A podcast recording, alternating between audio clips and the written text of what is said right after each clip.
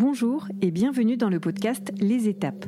Il y a celles que l'on attend impatiemment, celles que l'on redoute, celles qui nous surprennent, celles qui ne se passent pas comme prévu, celles qui nous ont bouleversés pour toujours. Ici, on explore toutes les étapes de nos corps et de nos vies à travers de belles rencontres. Je suis Dorothée, cofondatrice de la marque Jo comme juste et honnête. Avec mon associé Colline, on a créé Jo en 2018 pour prendre soin de l'intimité de toutes les femmes avec des produits bio. Aujourd'hui, je donne la parole à Anna Guillou, sage-femme libérale, au sujet des flux de règles dits abondants. Anna est passionnée par son métier, elle suit des femmes de tous les âges et le sujet des flux abondants et hémorragiques revient évidemment souvent dans ses consultations. Qu'est-ce qu'un flux abondant? Comment le gérer et quand faut-il s'inquiéter? Pourquoi n'a-t-on pas toutes le même flux? C'est à ces questions qu'elle répond dans cet épisode. Alors effectivement, chaque femme a un flux euh, différent. Les variables, elles vont être apportées par plusieurs choses. Déjà par la quantité euh, d'hormones et par l'équilibre qu'il y a entre elles par l'importance de leur chute à la fin du cycle et par la réceptivité de la muqueuse. En gros, plus l'imprégnation hormonale va être forte, plus la muqueuse va s'épaissir et du coup, plus le flux menstruel va être important. Alors sinon, pour vous donner quelques repères, des règles dites normales, ça va être des règles qui vont durer entre plus ou moins 3 et 7 jours et qui auront euh, une quantité de flux total moyen environ de 35 à 40 millilitres. Des flux trop abondants, ça va représenter des règles qui vont durer plus de 7 jours et une perte de plus de 80 millilitres euh, de sang. Alors vous allez me dire comment est-ce que l'on mesure euh, le volume de sang euh, de ces règles. Oui, euh, et on déjà pas toujours avec notre petite. Euh, on est d'accord. petit verre mesureur. Bien sûr, et puis de toute façon personne ne le fait. après, en général, la quantité des pertes menstruelles peut être estimée lors de l'utilisation des tampons des serviettes et maintenant des cups. là, c'est plutôt facile parce qu'en général, sur les cups, on a, je crois, un volume. par exemple, de mon souvenir, une cup, c'est à peu près 25 euh, millilitres. Donc après, en fonction du nombre de cups que l'on remplit ou plus ou moins remplit, on peut avoir une sorte d'estimation. Pareil pour le nombre de tampons, le nombre de serviettes que l'on utilise. Euh, un, tampon, un mini tampon, par exemple, ça peut être, euh, je crois que ça doit être 3 millilitres ou quelque chose comme ça. Et du coup, voilà, on peut avoir une petite idée.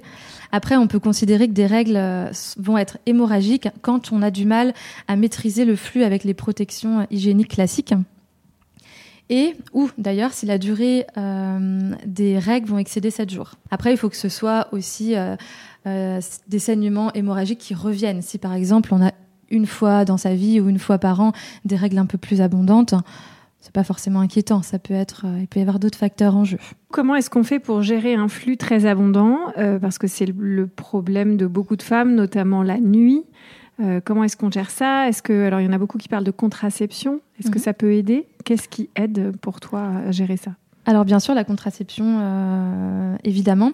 Après il y a déjà des méthodes euh, naturelles. Moi je pars toujours du principe qu'on peut essayer de gérer les choses de façon naturelle, surtout que c'est souvent la demande des patientes.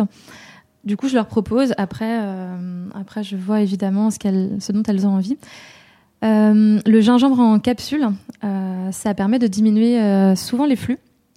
Euh, en fait, c'est euh, le gingembre en capsule, c'est ce qu'on prescrit en tant que sage-femme pour les femmes en début de grossesse euh, qui ont des, notamment des nausées matinales.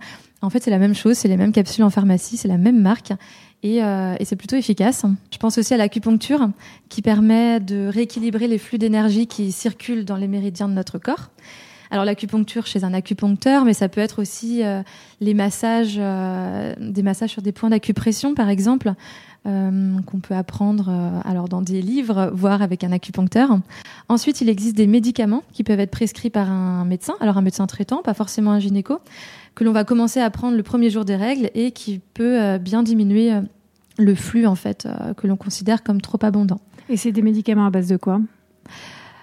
Il faut que je donne la marque ou à base non, de quoi Non, mais en fait, c'est un truc euh, chimique, c'est un vrai médicament. Ah oui, c'est un vrai médicament. Euh, et sinon, euh, si l'on est désireuse d'un moyen de contraception, il faudrait dans ce cas plutôt se tourner vers un moyen de contraception hormonal. Alors, soit œstroprogestatif, donc là on a le choix, ça peut être des pilules œstroprogestatives, ça peut être les anneaux, ça peut être les patchs, ou alors seulement progestatives, donc sans œstrogène. Là, il y a aussi des pilules, ça peut être l'implant, le système intra-utérin hormonal. Voilà. Par contre, le dispositif intra-utérin euh, au cuivre, euh, c'est euh, alors c'est ce qui est le plus demandé en ce moment parce que c'est très naturel et que les femmes ont envie de revenir à leur cycle plutôt spontané et naturel. Mais ce DIU-là, il va avoir tendance à augmenter le flux menstruel, ainsi que souvent la durée des règles, voire en plus les sensations douloureuses des femmes pendant leurs règles. Donc ça, il faut juste le savoir. La contraception hormonale, elle est de plus en plus décriée. Euh, qu'est-ce que, enfin, qu'est-ce qui se dit chez les sages-femmes? Est-ce que euh, alors on a tout un peu notre opinion là-dessus. Euh, alors oui, c'est un peu décrié parce qu'il y a souvent des symptômes, on va dire, que l'on rajoute, qui donnent l'impression aux femmes de pas être forcément elles-mêmes. Après, parfois les contraceptions hormonales, ça peut aider à gérer aussi beaucoup de symptômes que l'on a dans la vie. Je pense à un syndrome prémenstruel, par exemple. Je pense à des douleurs de règles, un flux trop abondant, euh, des, règles très longues qui fatiguent beaucoup. Euh, Il y a plein de, choses qui peuvent être arrangées aussi avec euh, un moyen de contraception hormonale.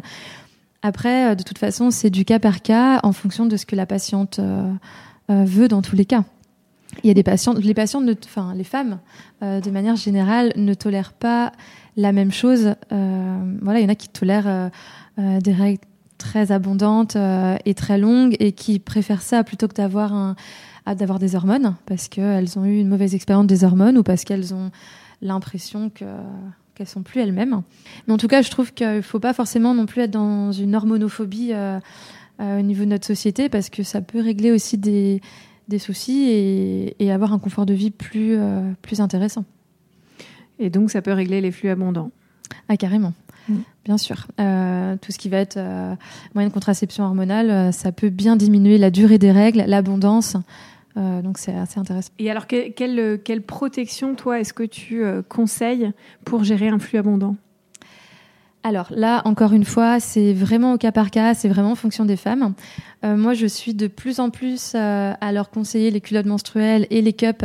Alors surtout les culottes menstruelles, euh, parce que je pose beaucoup de dispositifs intra-utérins et du coup la cup, ça va pas toujours avec.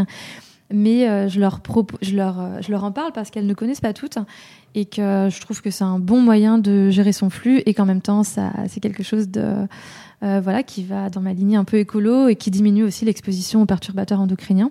Donc c'est tout bénef. Après, moi, j'ai beaucoup de patientes qui, qui gèrent leurs moyens de, de protection pendant les règles en fonction de ce qu'elles vont faire ou de, de leur différence de flux. Elles peuvent très bien partir sur, euh, voilà, en utilisant des, des culottes menstruelles et, et euh, une cup ou des serviettes lavables, par exemple, sur, euh, enfin, le, le plus longtemps possible. Et puis, en fonction de ce qu'elles font, ou si elles sentent qu'elles sont pas trop en sécurité par rapport à leur flux, elles peuvent euh, mettre un tampon en plus. Enfin, voilà, il y a moyen de gérer avec euh, différentes euh, choses pour qu'on soit, pour qu'on soit un peu aussi en accord avec nous-mêmes, qu'on soit confortable et en accord avec nous-mêmes. Je trouve que c'est important. Et c'est ce qui revient beaucoup aussi avec mes patientes. Je me permets de faire un petit warning en disant qu'on ne garde pas sa cup ou son tampon plus de 4 à 6 heures pour éviter tout risque de choc toxique. Tout à fait. en rapport avec un podcast précédemment. Voilà. En rapport avec l'épisode précédent. tout à fait. Alors le flux abondant, euh, en fait, il y a beaucoup de femmes qui euh, vivent avec un flux abondant. Euh, nous, on en entend quelquefois qui nous disent « ça fait 15 ans que je vis un enfer à chaque fois pendant mes règles parce que j'ai un flux super abondant. Euh, À quel moment il faut s'inquiéter d'un flux abondant et de se dire c'est un flux hémorragique et il faut que j'aille consulter » Alors, je pense déjà qu'il faut consulter lorsqu'une femme avait des règles qui ne la dérangeaient pas du tout et que d'un coup, le flux change, et cela dans le mauvais sens. Il peut être intéressant de faire des examens complémentaires.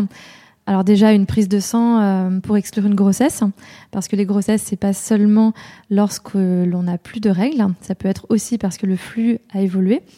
Des prélèvements euh, infectieux, une échographie éventuellement pour rechercher la présence de, fibromes ou autres. L'idée, c'est déjà d'exclure certaines choses. Ensuite, il faudrait consulter également quand cela euh, commence à avoir un impact sur notre qualité de vie. Si par exemple on a anémié, ça me paraît une évidence. Si euh, le flux de nos règles est tellement important que du coup est euh, épuisé on est épuisé, on est moins efficace au travail, etc. Là, évidemment, il faut consulter au moins son généraliste euh, bah, pour faire un petit point. Consulter aussi si on est en stress avant chaque réunion, de peur d'être taché. J'ai beaucoup de patientes qui me, qui me répètent ça et ça devient de l'angoisse. Euh, pareil, si l'on doit par exemple se lever plusieurs fois par nuit pour se changer, il y en a qui mettent des réveils la nuit euh, pour ne pas avoir euh, d'accident. Là, ça devient un petit peu, un petit peu ennuyant, ça perturbe le sommeil et du coup la qualité de vie la journée. En tout cas, l'idée pour moi, c'est que les femmes doivent avoir une qualité de vie correcte, hein, surtout vu le nombre de jours où on a nos règles dans nos vies. Et donc, cela vaut le coup de trouver des solutions. Merci beaucoup, Anna. Je t'en prie, Dorothée.